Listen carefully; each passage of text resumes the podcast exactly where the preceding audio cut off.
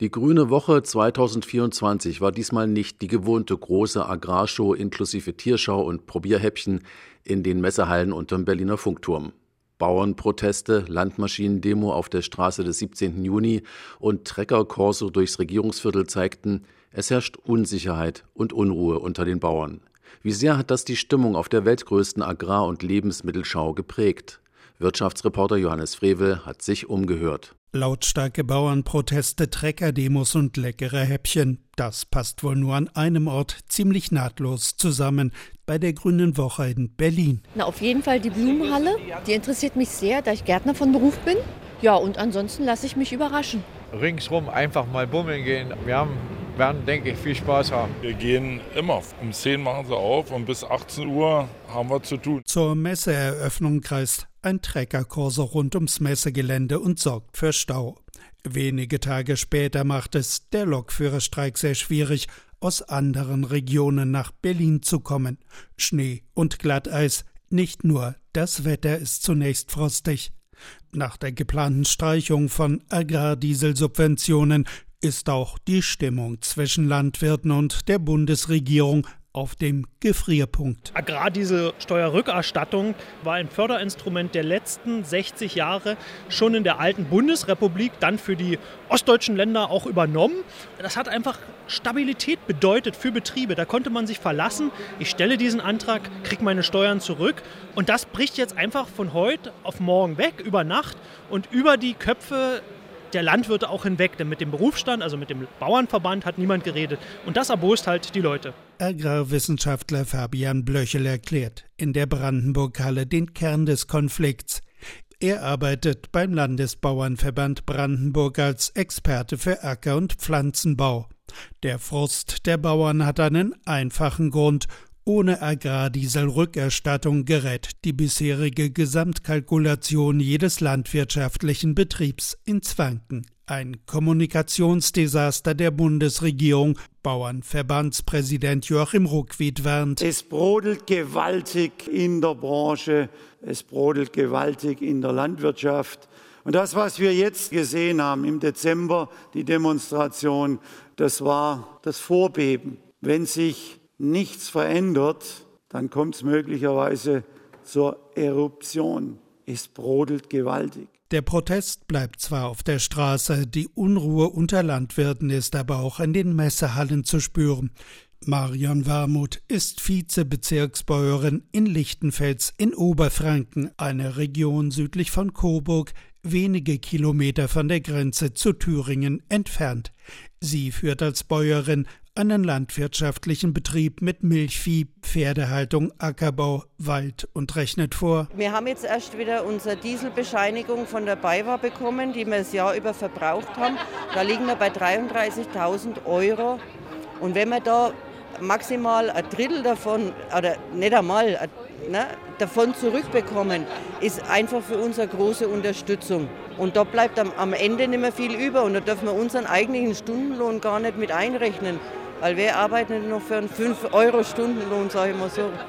Mehr bleibt für uns nicht über, wenn überhaupt so viel. Es geht um 21,48 Cent Steuern je Liter Agrardiesel, die die Landwirte erstattet bekommen. Bei einem durchschnittlichen Dieselpreis von 1,74 Euro im Vorjahr kann die Bäuerin aus Oberfranken in ihrem Familienbetrieb mit insgesamt etwas mehr als 4000 Euro Erstattung rechnen. Wird Biodiesel getankt, steigt der Erstattungsbetrag auf 45 Cent je Liter. Geld, das bald nicht mehr gezahlt werden soll. Also wir müssen den Druck jetzt einfach beibehalten. Die, die, Politik muss umdenken. Wir können uns das nicht länger leisten, dass wir so von oben über uns bestimmt wird. Es muss mit uns geredet werden und mit uns verhandelt werden. Und wenn da nicht äh, vernünftige Lösungen kommen, dann müssen wir einfach am Ball bleiben. Die Streichpläne der Bundesregierung machen nicht nur einen roten Strich durch die Kalkulation konventionell produzierender Landwirte. Auch Ökolandwirte steigen beunruhigt auf die Zinnen. Bioland ist der bundesweit größte Erzeugerverband.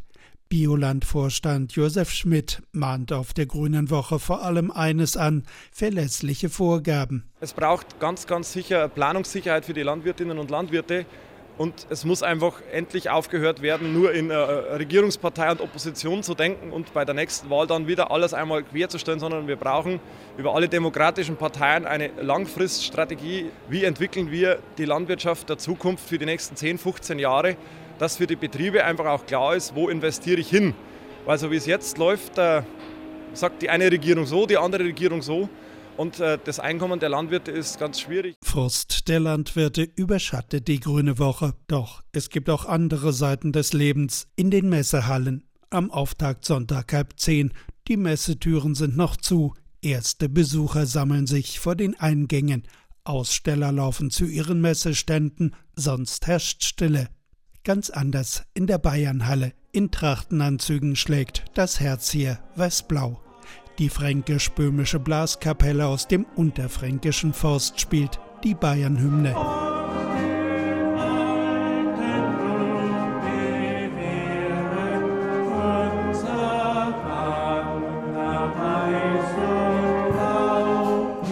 Viel Segen soll ausgehen, auch von diesem etwas anders begonnenen Morgen, heute am Sonntag. Viel Segen für euch, viel Segen für all das, was wir vorhaben. Viel Segen für die Menschen. Ich sag, vergeht's Gott. Benediktinerpater Lukas Essendorfer gelingt es, seine Landsleute vor der Bühne im Biergarten zu sammeln. Ja, mit einem Gottesdienst. Das ist heute Sonntag und vor ein paar Jahren haben wir gesagt, eigentlich ist es schade, dass dieser Sonntag so sang- und klanglos vorübergeht oder gar keinen Akzent hat. Und machen wir einen kleinen ökumenischen, machen wir einen kleinen Wortgottesdienst und setzen wir einen kleinen Akzent am Beginn dieses Tages. Einfach auch fürs Herz. Eine ganz andere, eine heile, weiß-blaue Welt, nur scheinbar. Gebhard Karch ist in seiner Freizeit Musiker in der fränkischen Blaskapelle, die den Gottesdienst begleitet. Sein Geld verdient er bei der Marktgesellschaft Naturland mit dem Handel von Bioprodukten regionaler Landwirte. Er resümiert ja, bei uns geht es auch äh, ganz schön rund, weil eben die Landwirtschaft ganz schön von der ganzen Miserie getragen wird. Wir haben ja nicht große Margen wie andere Großkonzerne. Wenn die Landwirte mal begriffen haben, einen Hof zuzusperren, dann kommt auch nichts mehr hoch. Also man merkt es ja an den Demonstrationen, dass an die Bauern, die wurden ja jetzt wirklich äh, deutschlandweit äh, eine große Resonanz bekommen haben, dass die Verbraucher das ja auch spüren. Die meisten Verbraucher haben bei ihrem Besuch auf der Grünen Woche aber anderes im Sinn, wie diese beiden jungen Berlinerinnen, die schon von ihren Eltern mit dem Kinderwagen durch die Messehallen geschoben wurden. Für sie ist die Grüne Woche ein Muss. Also bevor wir herkommen, wird nicht gefrühstückt, weil wir schon ganz genau wissen, dass man sich hier gut durchprobieren kann und dass auch jedes Jahr was Neues dabei ist, aber auch jedes Jahr vertraute Stände die man dann auch gezielt ansteuert, weil man weiß, das gibt es sonst nicht so.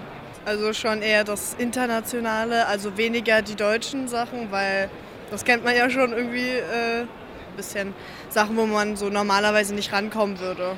Die Dinge, die importiert sind und in der Hoffnung, dass das dann authentisch zubereitet wird und dass man ein bisschen den Einblick in die Kultur kriegt von den Menschen, sich international ein bisschen durchzuschlemmen. Ja. Auffällig Viele jüngere Menschen kommen auf die Grüne Woche, mitunter mit Mutter im Schlepptau.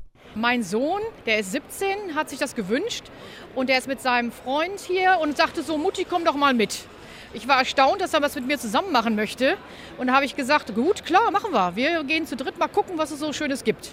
Na, generell die Innovation natürlich und äh, gucken, was es Neues gibt und was Neues in die Supermärkte kommt. Äh, Matcha Latte Drink und jetzt auch hier ein paar Getränke, alle Bio jetzt hier in der Halle und vorher auch in Thüringen die Wurst und ein paar Aufstriche und Dips. Ja, schmeckt tatsächlich dem normalen, nicht veganen Produkt sehr ähnlich. Also ist durchaus zu genießen. In der Berlinhalle dreht sich an einem Stand alles um Schokolade.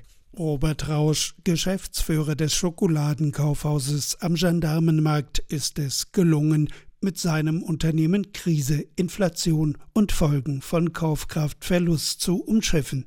Schokolade sei krisenfest, bilanziert er. Wir haben tatsächlich bei uns im Schokoladenhaus in Berlin ein Rekordjahr hingelegt. Ähm, man darf das fast gar nicht sagen in solchen Zeiten. Muss aber dazu sagen, äh, etwas weniger Gäste, aber mit einem höheren Umsatz am Ende. Es ist schon so, man merkt natürlich, dass die Menschen schon auch darauf achten, was sie ausgeben, wofür sie es ausgeben. Aber auch da glaube ich wieder, der Trend geht hin zu, anstatt drei Tafeln günstig, eine Tafel gut und das dann bewusst genießen. Wieder sinkende Preise bei einigen Lebensmitteln durchaus, aber nicht bei Schokolade, bedauert Robert Rausch und begründet. Unsere Kakaos bei Rausch kosten so das Sechsfache vom Weltmarktpreis, der jetzt aktuell aber auch sehr getrieben ist. Tatsächlich ist der Weltmarktpreis für Kakao über 74 Prozent höher als im letzten Jahr. Das gab es noch nie. Das wird dazu führen, dass äh, Schokolade im Handel erhebliche Preissteigerungen ähm, erleben wird. Also weil das kann man gar nicht mehr anders kompensieren. Spekulanten haben sich da in den Markt ausgetobt und führen aktuell zu diesen extrem hohen Preisen. Teuer ist auch Zucker geworden ohne ihn läuft in der Schaumzuckermäusefabrik in der Granatenstraße in Berlin-Reinickendorf nichts. Nein, es geht natürlich auch an uns nicht vorbei. Deswegen haben wir, also wir haben das Produkt jetzt nicht sehr erhöht. Natürlich sind die Einkaufspreise für die Rohstoffe extrem hochgegangen. Also unser Preis ist stabil geblieben seit drei Jahren. Wir versuchen natürlich auch jetzt mit Kooperation von anderen Unternehmen wie Mampe, wo wir einen Likör hergestellt haben auf Wodka-Basis, der wie die Maus schmeckt. Wir wollen natürlich auch noch mit anderen in Kooperation gehen, äh, dass wir vielleicht mal ein Eis rausbringen. Also man muss sich auch umgucken. Wir probieren. Was die Aseli-Mäuser seit 1921 ausmacht, präsentiert Manuela Gast auf ihrem Stand in der Berlinhalle. Um den ersten frischen Genuss des Jahres geht es in einigen Wochen in Brandenburg.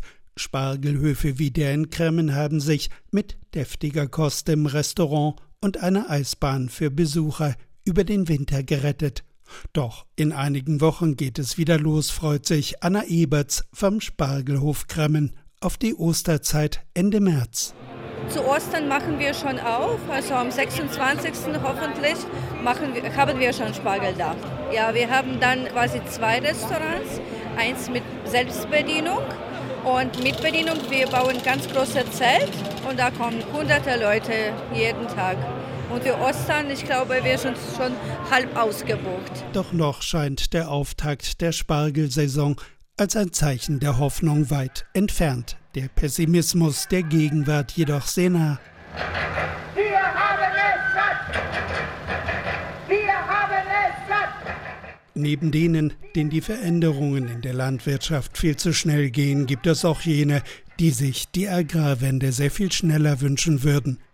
Mit 50 Traktoren bildeten sie einen Korso von der SPD-Bundeszentrale zum Kanzleramt.